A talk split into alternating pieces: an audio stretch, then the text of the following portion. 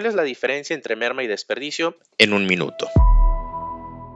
Tomemos como base los propios conceptos descritos en el artículo 2, fracciones 11 y 12 de la ley aduanera, donde merma se define como los efectos que se consumen o pierden en el desarrollo de los procesos productivos y cuya integración al producto no puede comprobarse. Un ejemplo común son todos aquellos líquidos que se volatilizan, como pueden ser aceites, combustibles o barnices, mientras que desperdicio se define como los residuos de las mercancías después del proceso al que sean sometidas, los envases y materiales de empaque que se hubieran importado como un todo con las mercancías importadas temporalmente, así como aquellas que se encuentren rotas, desgastadas, obsoletas o inutilizables, y las que no pueden ser utilizadas para el fin con el que fueron importadas temporalmente. Como ejemplo podríamos considerar la rebaba que se genera al cortar una barra metálica o inclusive un producto terminado que no pasó el control de calidad. De manera resumida, una merma no es tangible y no está sujeta a algún cambio de régimen. Por lo contrario, los desperdicios son tangibles y sí están obligados a dar tratamiento especial. Es por esto que debemos de apoyarnos de herramientas confiables como es Celere Commerce, el cual al momento de realizar un descargo para Nexo 24 puede determinar la cantidad de merma y o desperdicio generado en tu proceso productivo.